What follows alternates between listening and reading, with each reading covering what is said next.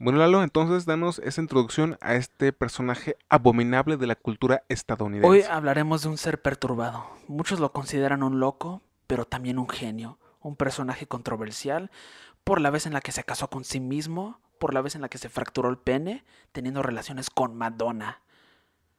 Güey, no mames, ¿de qué estás hablando? Pinche Hoy loco. hablaremos de Dennis Rodman.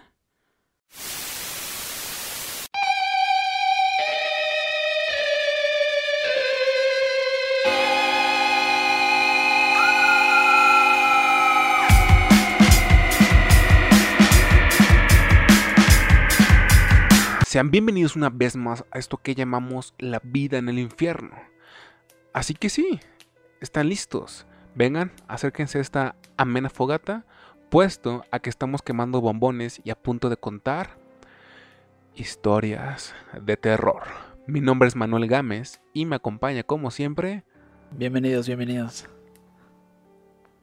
tu nombre, güey. Creo que ya lo han de saber, ¿no? Ay, No, no a no, saber, güey. Solo Nadie- bienvenidos. Créeme que nadie lo sabe, güey. Si en, tu casa, si en tu casa preguntas, güey, nadie va a saber cómo te llamas. Eh, bueno, el día de hoy, eh, más que un caso especial, es un caso bastante interesante y que yo creo que nos dará un tema a mí y a Lalo para eh, discutir a lo largo de- del podcast, ¿no? Porque es el caso de un hombre el cual eh, a todas luces, a todas, a todas las malditas luces parecía un gran hombre, un muy buen hombre, un hombre de familia, un hombre modelo, alguien que ha respetado en su sociedad, su, comunidad, que también eh, refleja que pues Estados Unidos, por más primer país que sea, y prácticamente cualquier lugar del mundo, por más primer mundo que sea, no importa, es muy posible que haya personas que vadan la ley por tanto tiempo y de forma tan descarada como este sujeto, y que también nos pone a pensar un poco en que bueno, o sea, no sé si todos merezcamos la misma la, mi- la misma aprehensión cuando hay gente como él que a lo largo del podcast veremos que realmente no sentía nadie, nada por nadie, no sentía empatía. Un poco como Lalo por su familia. No, mentira. él, él sí era realmente así. Su nombre era Dennis Rader y como se dice por ahí, empecemos por el principio.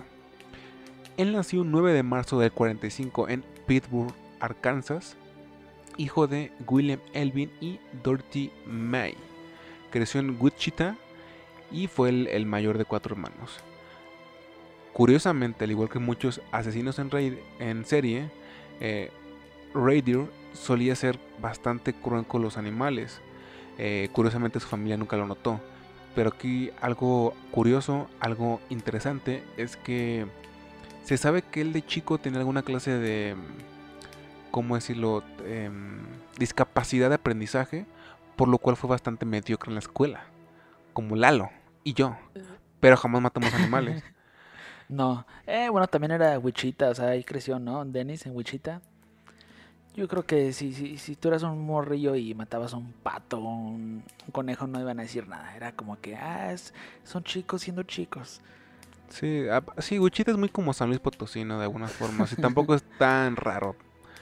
Eh, él, se dice que él tenía esta discapacidad, que esto lo llenó de bastante frustración en su niñez y que él eh, esa frustración la liberaba con el maltrato animal. Pasaron los años y de grande pasó cuatro años en la Fuerza Aérea, eh, viviendo en bastantes lugares del mundo, Texas, Alabama, Japón, Corea del Sur, Grecia y Turquía. Una vez vuelta, de vuelta a USA, mi natal USA, libertad. li- Vivió en Park City, donde trabajaba en un supermercado como carnicero. Gringos, ¿cómo no quieren que su gente se vuelvan asesinos seriales? Un hombre da la vida en la Fuerza Aérea y termina siendo un carnicero. Come on, come on. Y tuvo la fortuna de encontrar empleo regresando de, de su servicio. Hay muchos que, que se quedan en las calles. Tienes mucha razón, tienes mucha razón porque de hecho ese empleo se lo consiguió su madre que también trabajaba en dicho supermercado, güey.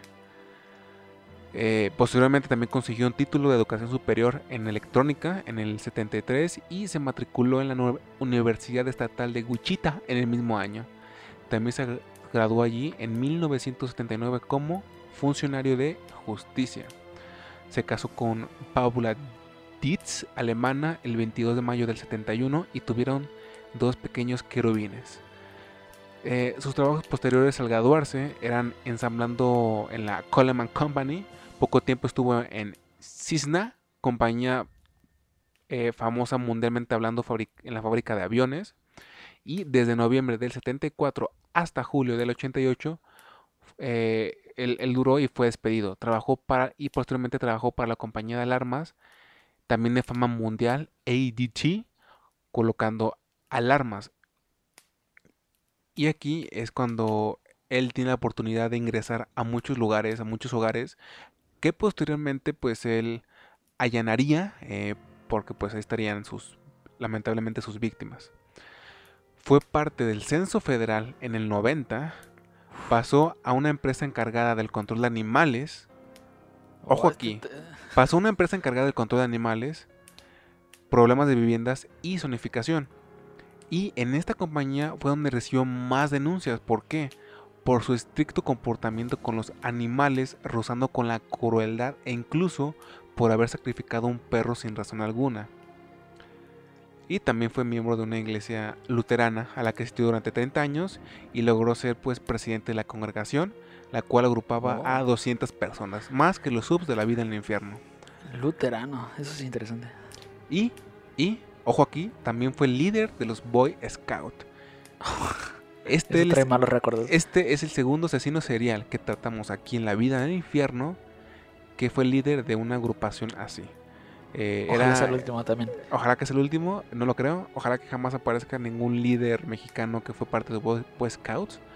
Pero Slipko, eh, pueden buscarlo. Si era Slipko, Anatoly sí, Anatoly Slipko. Fue un ruso que perteneció a los Boy Scouts rusos, tienen otro nombre allá. Eh, y también fue un, fue un maldito. Así de simple, ¿no? Ok. Eh, por lo que pueden ver, hombre común, hombre de familia, eh, ultra religioso y parte de los Boy Scouts. Em, ¿Qué quiere decir esto? ¿Qué quiere decir esto? Que por alguna razón todos vemos como raros a los Boy Scouts. Come estás en México. ¿Por qué vas a los Boy Scouts vestidos así? ¿Vas a entrar a tu colonia chaca vestido así? no, mentira, pero em, creo que es curioso, ¿no? De alguna forma. Eh, como ya hemos creo que tú y yo lo hemos comentado, que a veces eh, hay que... Si te da como cierta vibra más rara la gente ultra religiosa o ultra moralista que la gente pues que hasta ha hecho cosas malitas, ¿sabes? Como que de pronto que era medio pedote en la juventud o cosas así. honestamente, Sí, que, un día en una pelea apuñaló a su, a su primo a su cuñado, así, cosas así. O sea, por ejemplo, tú y yo somos fan de el señor George Carlin. George Carlin es, es uno de los más grandes, famosos cocainómanos, además de comediante. y come on, él, era una buena persona. O sea, hasta donde sabemos, era una muy buena persona. Ah, sí, estoy súper de acuerdo. Eso, eso lo hemos visto más veces que asesinos disfrazados de, de líderes de grupos Boy Scouts. Sí, a cada rato. Y Lalo tiene un buen amigo que es consumidor de cannabis casualmente y también es una buena persona. Y no es ni ultra religioso nada por el estilo, ¿sí o no, Lalo? no, no, no, para nada. Muy chido, muy chido el Batman.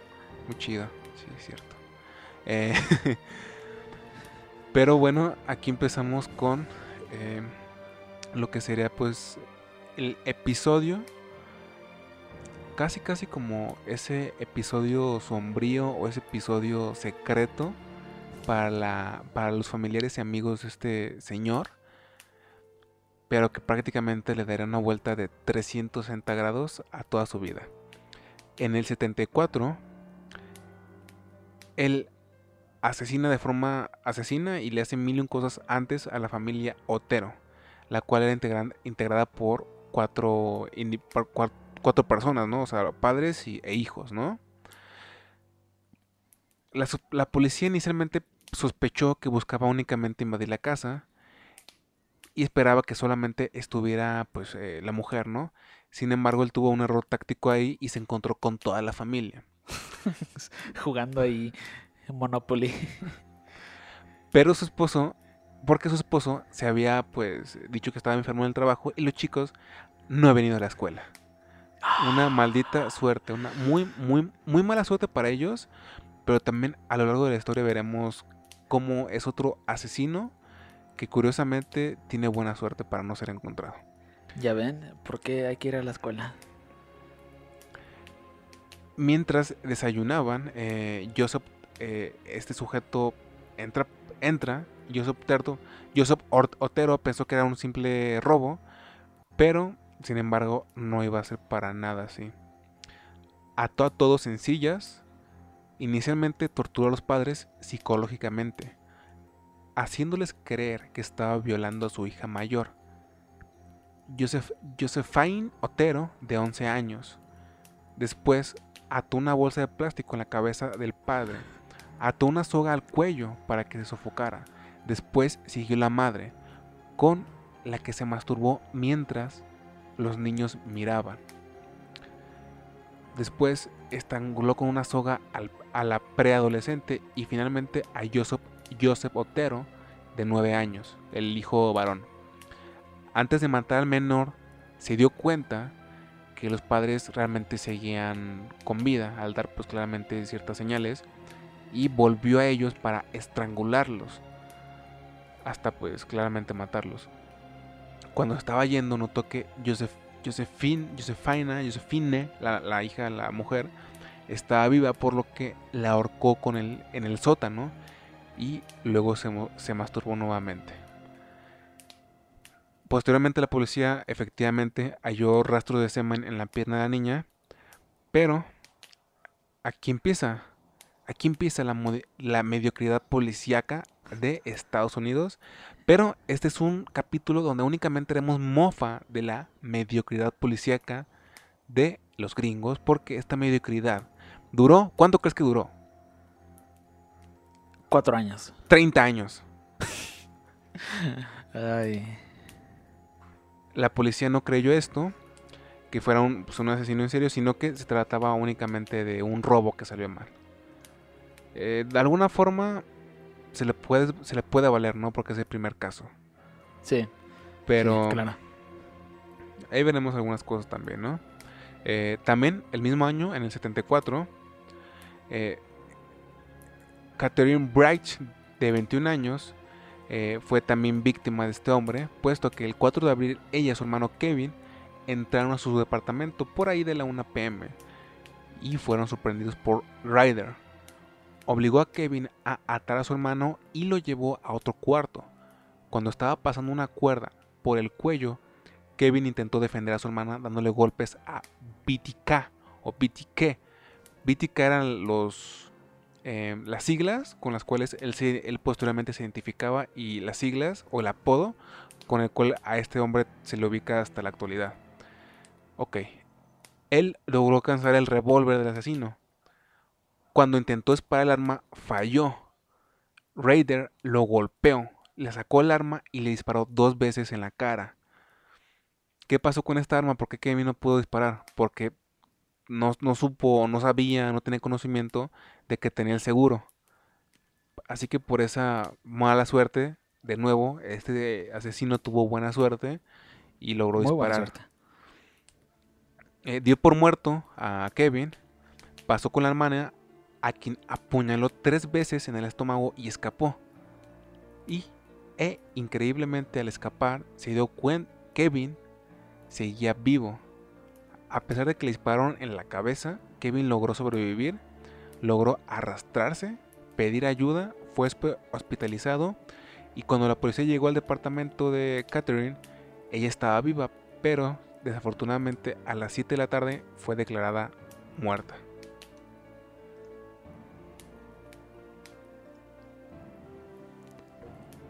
Trágico, sombrío. Y ahí se ven los rasgos de un asesino en serie y no solamente una cosa de, una vez, como lo ha sospechado la, la, policía. Me encanta porque dejó Lalo como así como que para que diga algo y luego estará como tres segundos en responder. Es que pensé que tú ibas a seguir con algo. Eso pasó con, con este par de hermanos, los hermanos Bright. y pasamos hasta marzo del 77. Aquí quiero comentar algo. Este asesino tiene la particularidad que a diferencia de otros, él no tenía una necesidad, o no sé, pero no, se notaba una necesidad tan grande por estar torturando y matando tanto. Eso le permitió de alguna forma cometer crímenes en lapsos de, en lapsos de tiempo muy diferentes y que también de esta forma pues fuera prófugo y al mismo tiempo pues hacer como que una no marcar digamos que un modus operandi tal cual, ¿no? Aunque pues sí en, el acto del asesinato sí lo hacía. Ok, pasamos hasta marzo del 77. Shirley Bean, madre de dos niños, una de dos niños y una niña pequeña. Ella tenía 26 años, asesinada en su casa. Este tipo la ató, torturó y la mató estrangulándola. Ató, torturó y mató es básicamente lo que significa... Las siglas. Las siglas, eh, pero en inglés claramente, ¿no? Después le puso bolsas plásticas en la cabeza y de nuevo se masturbó. Esto nos recuerda un poco al comediante Louis C.K., pero aún así Louis C.K. no llegó tan lejos. Pero esta vez no mató a los, a los hijos. ¿Por qué? Porque supuestamente el teléfono empezó a sonar, se espantó y dijo a la chingada. Y ya se fue, güey. Básicamente eso pasó, güey. Básicamente eso pasó. Se sonó el teléfono, se espantó y se fue. Con cautela, sí, muy cauteloso y otra persona, otro asesino le hubiera importado, ¿no? Realmente no le hubiera importado nada. Exactamente. Las únicas pistas que me hallaron o que se tenía hasta ese, hasta ese momento eran pues las sogas que utilizaba y los nudos que realizaba para atrás a sus víctimas. Boy Boy Scout, otra cosa que han hecho, otra cosa que han hecho a la, humanidad aparte de nada. Sí, porque hacen nudos muchísimos y ni siquiera al nivel de, de nudos que hacen los marineros. Boy Scouts, o sea, sí. Curiosamente, a este punto una de las cosas que más le molestaba a era que a las víctimas no las vinculaban. ¿Y qué hizo? Comenzó a mandar cartas a la policía y a los diarios de la época burlándose y atribuyéndose el asesinato de Bean. Él mismo en esas cartas se empezó a denominar BTK, BTK y hasta se inventó un logo que buscando en internet lo pueden encontrar. Eh, ese logo posteriormente pasaría a Firefox. No, mentira. Pero eh, aquí ese principio en que empezamos a conocer un poco más quién es realmente Dennis. ¿Por qué? Porque a él le encabronaba, güey, ¿sabes? Le encabronaba que, que la gente no relacionara a dichas víctimas y que no supiera que solamente una persona, él, era el que le estaba haciendo. ¿Por qué? Porque claramente era un hombre que le que, lo que quería era notoriedad, era que la gente supiera que él era y él lo tomaba esto casi casi como una obra, ¿sabes? ¿Tú, ¿Tú, nunca has escuchado mm, como que una frase que va así como de, ah, todo asesino, todo asesino serial quiere ser capturado en algún punto de, de, su, de su vida como asesino? No, no, pero puede que tengas algo de razón, puede que tengas algo de razón. Pero es que yo lo he escuchado, yo lo he escuchado. Pero espérate porque ese es lo que acabas de decir tú, lo que acaba de decir Lalo, va a tener mucho sentido el último, mucho sentido. Ok, pasamos a Nancy Fox. El 8 de diciembre del 77, Nancy Fox con tan solo 25 años, tu edad, güey. O sea, güey, tenía tu edad esta, esta persona, güey, ¿sabes? Esta jovenaza, güey. Después de las 9 de la noche, entró al departamento. Ella, la joven, no se percató de ello. La, llevó a la cama, donde la ató y la estranguló con sus propias medias. Su cuerpo fue hallado boca abajo poco después de las 8.20 del día siguiente cuando se recibiera una llamada, que se estima fue del propio Dennis. Después, por un periodo de 6 años no cometió ningún crimen hasta el 27 de abril del 85. Su víctima fue Marin Hedgie, de 53 años, entre la 1 y las 7 de la mañana. Él atacó a la mujer en su casa y se la llevó, la estranguló nuevamente con sus manos y la dejó totalmente desnuda. Un año más tarde, el 16 de septiembre del 86, Vicky Wiggerly, Wiggerly, Wiggerly, Vicky, pues, de tan solo 28 años, fue su novena víctima. La madre de un niño de tan solo dos años. Fue estrangulada y su cuerpo fue hallado en el piso de la habitación. Su esposo, de hecho, contrató un detec- detective privado, pero dicho detective privado, pues realmente no, no hizo mucho respecto, por no decir que no hizo nada. Él se hacía llamar, se hacía llamar Alejandro Chávez, que era mexicano, por eso no hizo nada al respecto.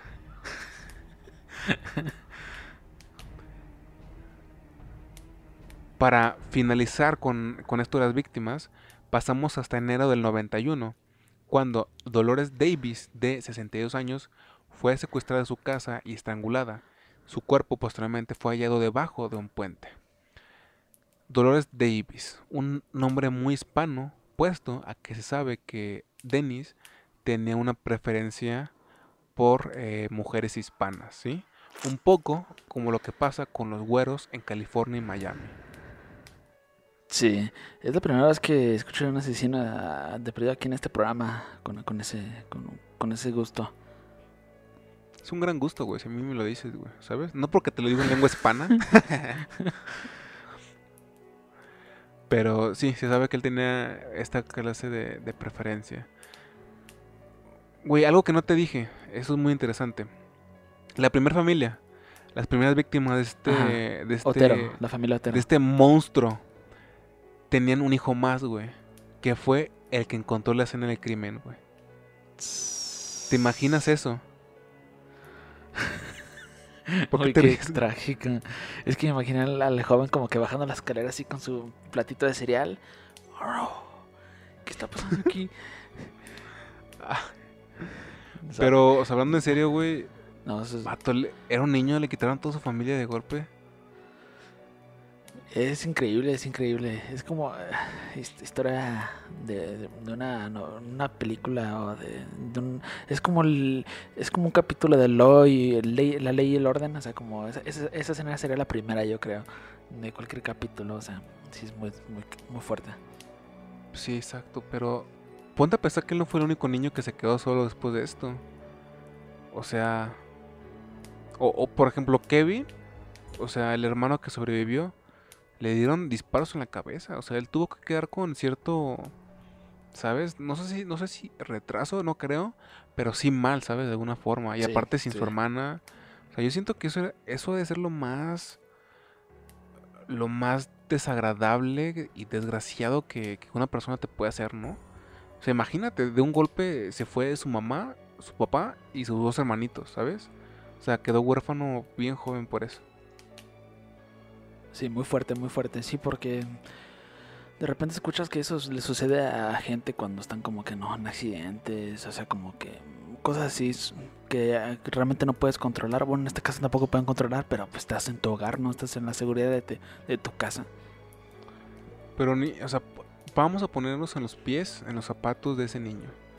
Ese niño actual, ese niño a sus veintitantos como nosotros, a sus treinta y tantos, ¿cómo habrá sido? ¿Quién habrá sido? O sea, porque no sé, yo siento que sí tiene que ser una persona medio trastornada, ¿no? Casi de, de ley. ¿O tú crees que sí pueda ser alguien completamente normal? Yo siento que sí, pero después de Ah. mucho Sí, de mucho esfuerzo, de mucho ir al psicólogo, ¿sabes? Psiquiatras, un montón de cosas. sí, también, también ahí influye mucho si tiene, bueno, no sé si es chico, mm, tenía otra familia así, que, que, que realmente le, le dieron una mano y un hogar. Eso también influye mucho, pero siempre, a pesar de que tú te ad- adaptes como ese chico, yo siento que siempre va a tener como que esa nube ahí flotando en su Sí, cabeza. siempre. Y aunque fuera con otra familia, con tus tíos, por ejemplo, pues, güey, no es lo mismo, ¿sabes? O sea, pues no, no es lo mismo. Siento que el, el querer de, de padres a tíos es muy diferente, ¿no? Mm, sí, sí, sí, es que te digo, también depende, también depende, pero mm, esa es otra cuestión. Bueno, pasamos básicamente lo que sería el inicio o lo que, pues sí, eh, básicamente lo que desencadenaría, lo que aportaría para el posterior arresto de Dennis, que, escuchen esto, curiosamente empieza por el propio Dennis, ni siquiera por los esfuerzos policiales, porque aquí les va. Este hombre tenía una necesidad de atención tremenda. tras una pausa de una década, volvió pues a tomar contacto con los medios en algún, de alguna forma, ¿no? Ya hablamos no de los 70s, 80s, 90s, no, hablamos del 2004. Un caso que a esas alturas ya era lo que se suele decir, o yo creo que el término hace más conocido en Estados Unidos, cold case, ¿esto es lo correcto? Lalo, ¿o no sabes? Sí, sí, sí. ¿Sí? sí. O, caso como- frío, sin Sí, el caso sin frío. resolver, algo así, ¿no? Casi, casi, o sea, están diciendo, todavía, todavía no aventamos la toalla, no cerramos la carpeta, pero ya, ya, ya estamos en otro punto, o sea, ya, ya no volteamos atrás. Sí, exactamente. O sea, casi casi como de pues no lo hemos resuelto, pero pues ya está casi seguro que ya no nos importa, ¿no? Como que ya se va a quedar ahí en el es que limbo yo para creo siempre. que es que también no siento, es que, no, no siento que sea porque no les importa, es porque, como tú dijiste, No pueden. hubo como que hay, también ahí hubo como que hay un paro, o sea, este, este, este asesino ya, ya, ya no daba señales de vida. Sí. Pues imagínate una, una década de inactividad. Pero bueno, eh, el primer contacto que hizo fue en marzo del, del 2004 al Digu- Diguchita Eagle. Y se decir Eagle por la marca de ropa. Venga, paca mexicana. Bien ahí. La cual recibió una carta usando la dirección de Bill Thomas Killman, BTK. El autor afirmó había asesinado a Vicky Wigger el 16 de septiembre del 86 y para comprobarlo adjuntó fotos y aparte la fotocopia de la carnet de esta, de esta joven de conducir, ¿no? Y hasta esta carta no se había vinculado y hasta esta carta jamás se había vinculado tal asesinato con el asesino BTK o Dennis Rader. Un dato para nada, para nada menor y que también necesito que lo mantengan en su mente porque va a ser importante es que debajo de las uñas de Vicky había ADN del agresor porque la joven se había naturalmente defendido. Se analizaron 1300 muertas, muestras, muestras, muertas, muestras inicialmente y ninguna fue positiva. Sin embargo, esto, y es donde volvemos a lo de la buena suerte del asesino, güey. Sin embargo, esto sí sería crucial posteriormente. Ok. Después, el 9 de junio, se este tipo ató un paquete a una señal de stop, ¿no? La cual tenía descripciones gráficas de los asesinatos de los Otero y un, y un boceto titulado The Sexual Thrill is My Bill, que sería algo así como la emoción sexual es mi motivación. ¿Estoy en lo correcto, Lalo? ¿Tú que sabes inglés? Sí, sí, sí, sí, está bien. Pero, a ver, no, no te entendí, o sea, todo, todo este paquete como de información a un letrero de, como, una señal, ¿no? Sí, ándale. Ah, ya. Ándale, ándale. Em, y aparte de eso, y aquí de nuevo volvemos a notar su narcisismo, es que dejó los capítulos, dejó los capítulos para su libro que quería titular como The BTK Story, cuyo primer capítulo era Ha nacido un asesino en serie. Eh, quería publicar su libro, seguramente quería ver regalías y próximamente firmando en tu librería más cercana. Eso está interesante. es- yo creo que también es la primera, en este caso es el primero en muchas cosas. Yo, mm, obviamente muchos asesinos en serie tienen sus libros, pero adaptados. Sí, a no películas, ¿no? sé. escritos. O sea, este tipo sí estaba escribiendo su propio libro, ¿no? Pues yo creo que lo, lo escribió. Yo creo que lo tuvo que haber escrito todo, güey. Ya ha pasado un ratito. Si no es que ya lo tenía escrito prácticamente cuando mandó ese paquete.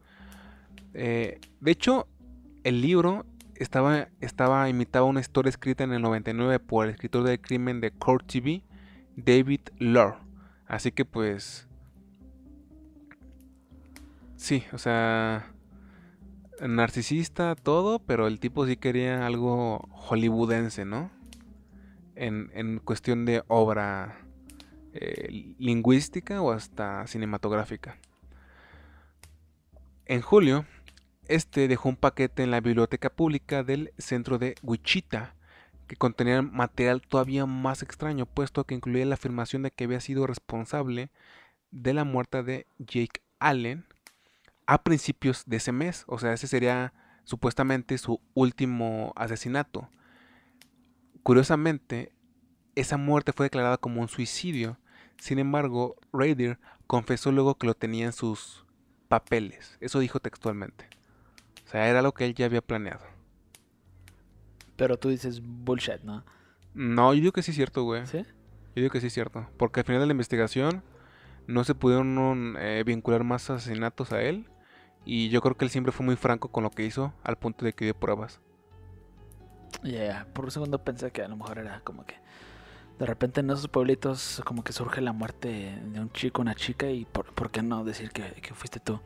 Pero bueno, pero bueno, o sea, también, también si, si crees que es, una, que es bullshit, también lo también siento que es un argumento sólido porque, pues sí, como tú dices, es un asesino narcisista, pues sí, ¿por qué no, por qué no lo hubiera inventado?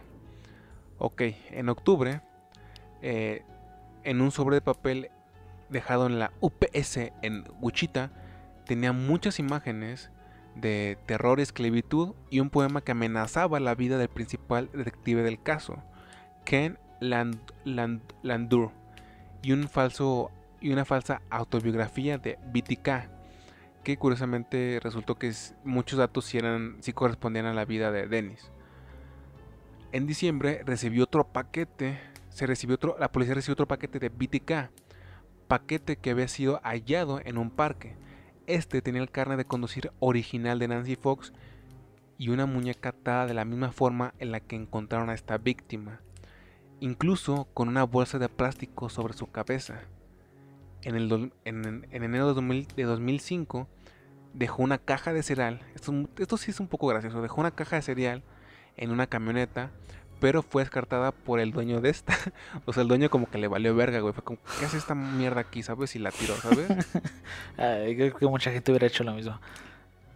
Sí, sin duda alguna. Pero, ¿qué pasó? Raider preguntó a las autoridades que qué había pasado con esta pista. A lo que las autoridades fueron por ella y, y pues eh, se encontraron que eh, dentro de la caja cereal había una muñeca atada, aparentemente para simbolizar el asesinato de Josephine Otero. O sea, este tipo todavía como que está ahí recordando es, es, ese primer caso de la familia Otero, ¿no? Ya muchísimos años después. ¿Dijiste Pues- surgió 2005? Sí, pues ten, ten en cuenta que era, era para él algo muy importante, o sea, era como su obra, ¿sabes? No era raro que lo recordara con tanto entusiasmo. Pero también pongo a pensar y digo, wow, o sea, wow, un asesino en serie que se lo toma tan en serio que está en su casa haciendo muñequitos, poniéndole una bolsa de plástico a una y otra en un, dentro de, una, de un cereal. O sea, dices, o sea, este señor era su única pasión, ¿sabes? Ser un asesino. Fuera de eso, no creo que ni los Boy Scouts ni la iglesia luteriana, lo que fuese, fuera lo más interesante en su vida. Pero aquí pasamos a lo más interesante, a la, a la pista más interesante que finalmente dio con el paradero de Dennis, ok. En sus cartas, muy humildemente, este asesino, Raider, preguntó si podrían rastrear un disquete. La, la policía respondió en un anuncio que pues eh, no tenían la tecnología para realizar esto. Incre- increíblemente, el asesino creyó, creyó esto. Increíblemente el asesino creyó esto. Así es, el asesino que logró camuflajearse durante 30 años creyó esto. Pasó el disquete, pero ¿qué pasó? La policía ya contaba con un departamento de informática. Wichita. Bichita actualizándose. recibieron el disquete y lograron determinar varias cosas por un documento. Esto es súper interesante porque seguro a muchos les pasó en la prepa. Recibieron el disquete y lograron determinar muchas cosas, casi las más interesantes, por un documento de Word. ¿Por qué? Por la metadata. Si ustedes en la prepa, como yo, bueno, no yo, porque yo realmente era el que se pasaba todo grupo. Yo un tiempo fui el ñoño de, de la clase de informática, lo tienes que saberlo, güey. Bueno, también en la universidad un tiempo lo fui. Era tu llamado, era tu llamado. Siempre fue mi mierda, pero saben que en la metadata queda guardado tu nombre, el nombre de la persona que lo hizo. En dicha metadata estaba el nombre de Dennis. Para fortuna de este desgraciado, no aparecía su apellido, pero aparecía ya el nombre de Dennis.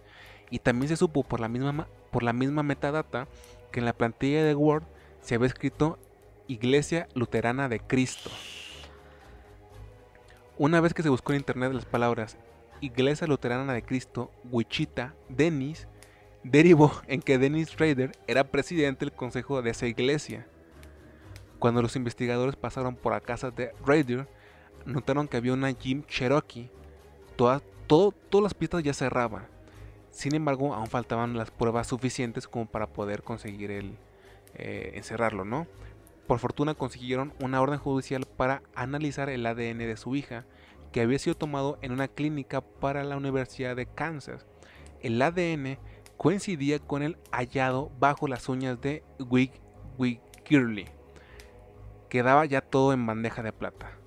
Pasaron a arrestarlo y este arresto se produjo después del mediodía, el 25 de febrero del 2005.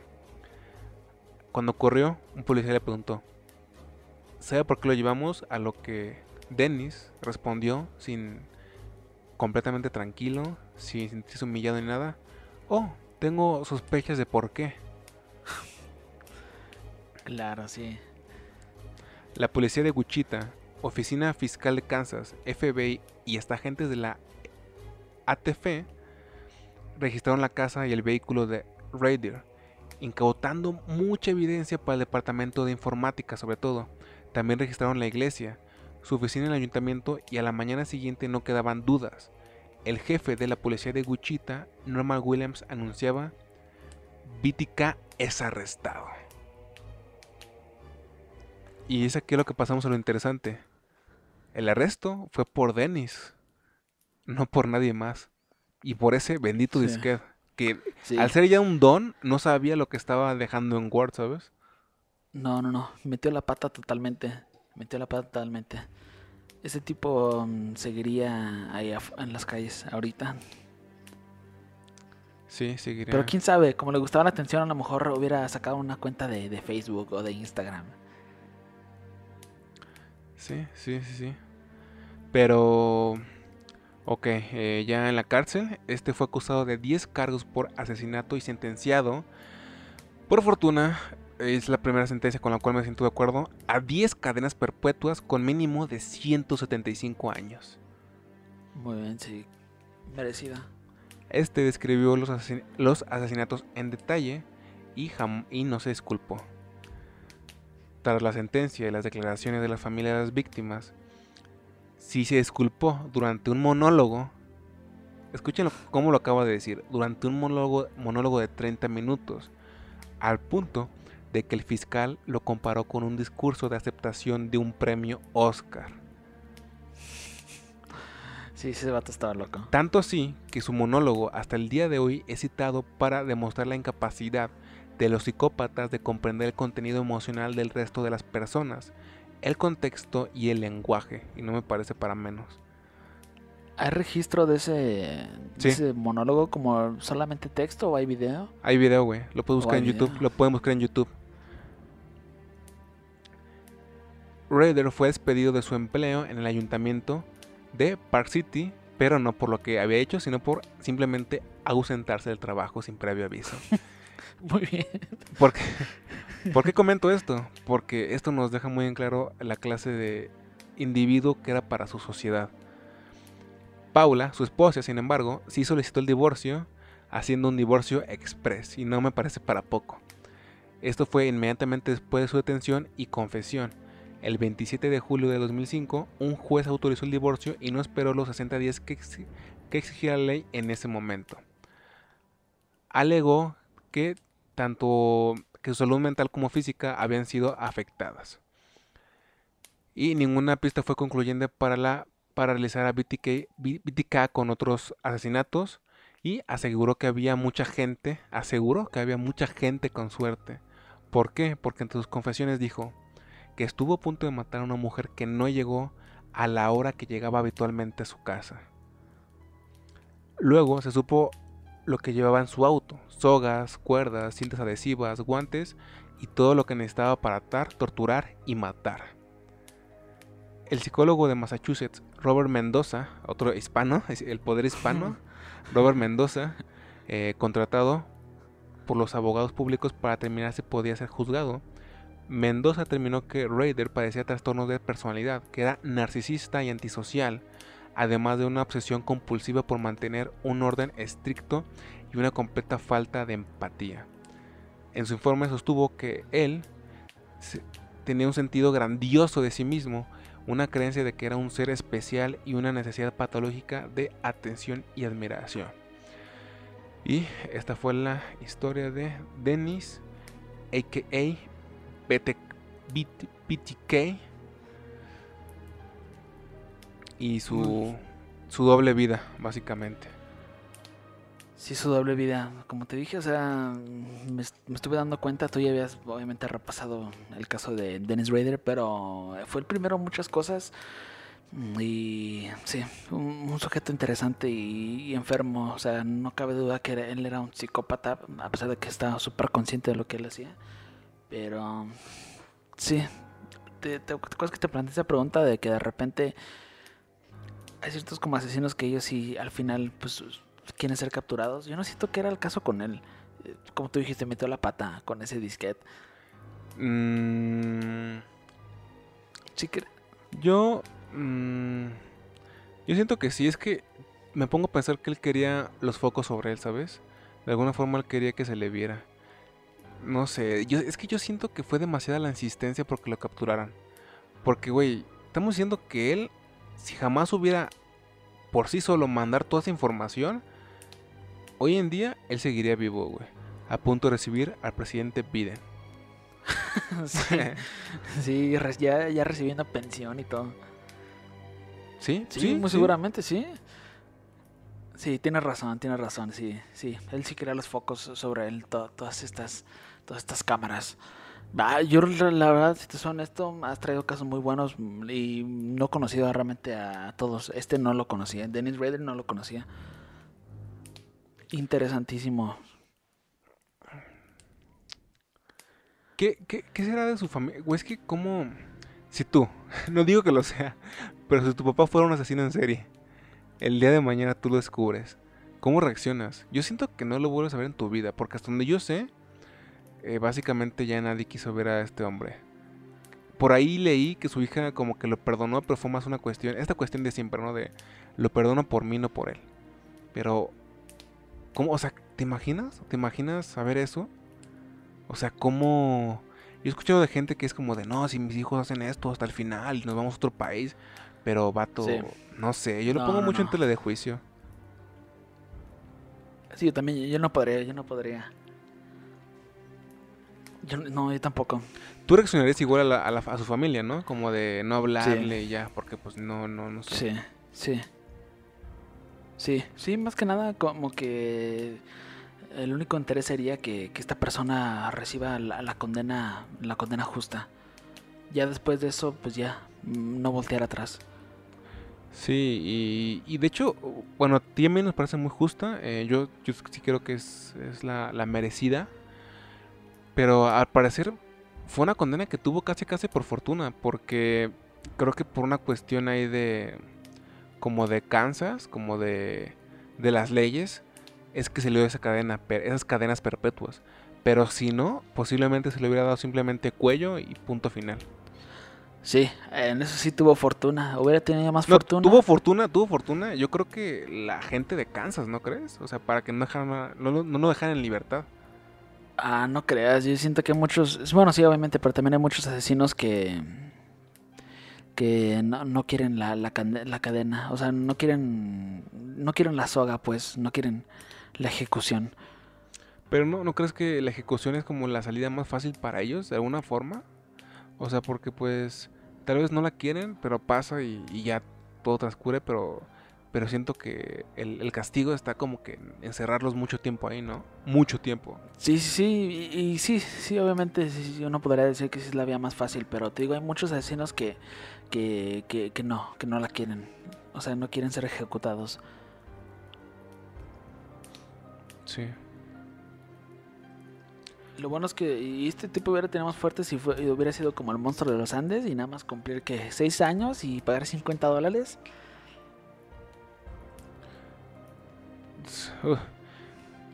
ahí está la diferencia entre Norteamérica y Sudamérica, ¿sabes? Monstruo de los Andes, Denis, De los Andes, más de 300 niños, Denis, 10 víctimas, cadenas perpetuas, o sea, güey, ahí está, güey, o sea... Yo solo, yo, solo, yo solo quiero saber cómo hubiera jugado, cómo se hubiera desenvuelto esa jugada del disquete en Latinoamérica. Mm, interesante pregunta porque era el 2005. O sea, si fuese hoy, yo creo que sin duda alguna pasa lo mismo. Pero en 2005... es que quién sabe. O sea, ponte a pensar qué pasa en la ciudad más grande y más desarrollada de México. Que te gusta es Ciudad de México, ¿no? Por ponerlo así. Cabe, cabría la posibilidad, ¿no? De que tal vez también tuviera un departamento de informática. Sí. Hablamos de Wichita, ¿no? Wichita, Ciudad de México, pues de alguna forma se podrían equiparar en departamentos, ¿no? Sí, sí, sí, estás en lo correcto. Yo creo que tal vez en San Luis Potosí sí seguiría libre. Tal vez en San Luis Potosí sí seguiría libre. Tal vez en Río Verde sería el rey del Río Verde. Pero sí, sin duda alguna. Y de hecho, si buscan imágenes de, de él, de entrada, pues no, no, no, no les sugiero que lo busquen, pero si lo van a buscar, van a poder ver que en el juicio el, el abogado o el juez, no sé qué sea, saca la máscara con la cual él, él atacaba. Y es una máscara Oh. muy creepy. La tendré que ver. Obviamente todos los que te escucharon la van a ir a buscar. Sí, sin duda alguna. y cualquier imagen que aparezca, eh, hay, hay imágenes muy creepy, muy, muy creepy de, de él. Verdaderamente equiparables con las de Slipko. Por fortuna no tantas porque no las, pues él no las, eh, no tenía ese empeño eh, audiovisual. Pero pues aún así sí te saca un poco de onda. Sí, la marca, máscara muy aterradora. Bastante, bastante. Pero bueno amigos, eh, hemos llegado lamentablemente al final de este capítulo. No se preocupen, a diferencia de Dennis, nosotros sí pensamos seguir con más de 30 años de actividad. Em, no sé, eh, creo que esto nos demuestra una vez más que pues la persona menos pensada puede ser el más abominable monstruo del mundo.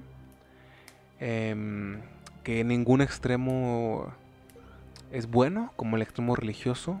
eh, y pues básicamente que la policía vale, ya saben, ¿no? O sea, ya, ya sabemos de sobre la mediocridad policíaca en este, en esto, en este podcast de la vida del infierno.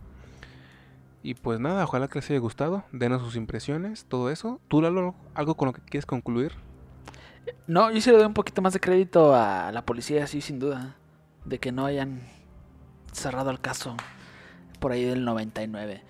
Sí, sí, la, la, la, la justicia llegó ya muy tarde, pero llegó. Y eso para mí e- es valioso, sí o sí.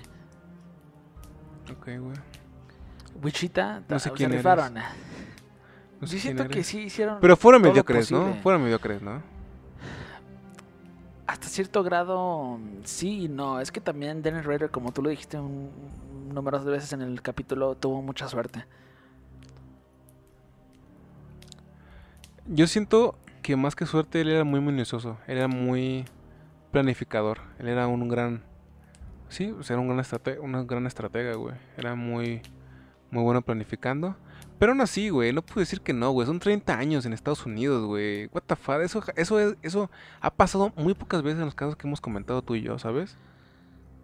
Sí, pero ponte a pensar que de, re- de repente también tocamos temas que nunca han sido resueltos. O sea, ya, llevan 50, 60 años sin ser resueltos.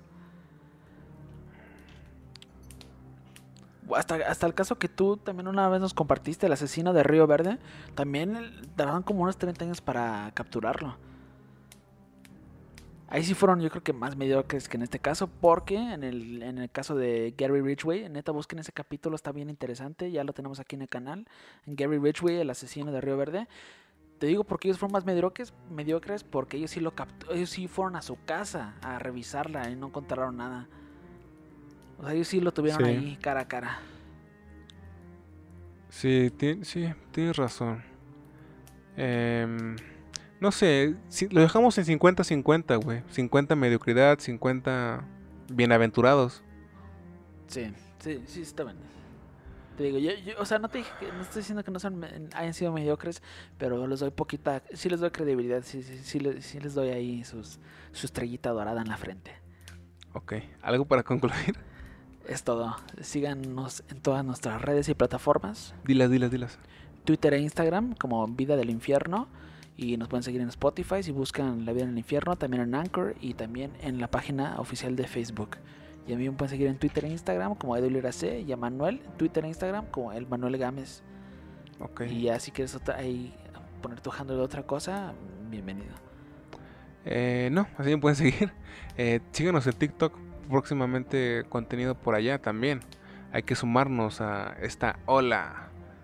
Porque todavía somos millennials. Bueno, siempre vamos a ser millennials realmente, pero todavía valemos en, ese mundillo de alguna forma.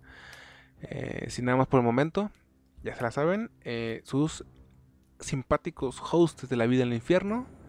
Y pues síganos apoyando. Hasta la próxima.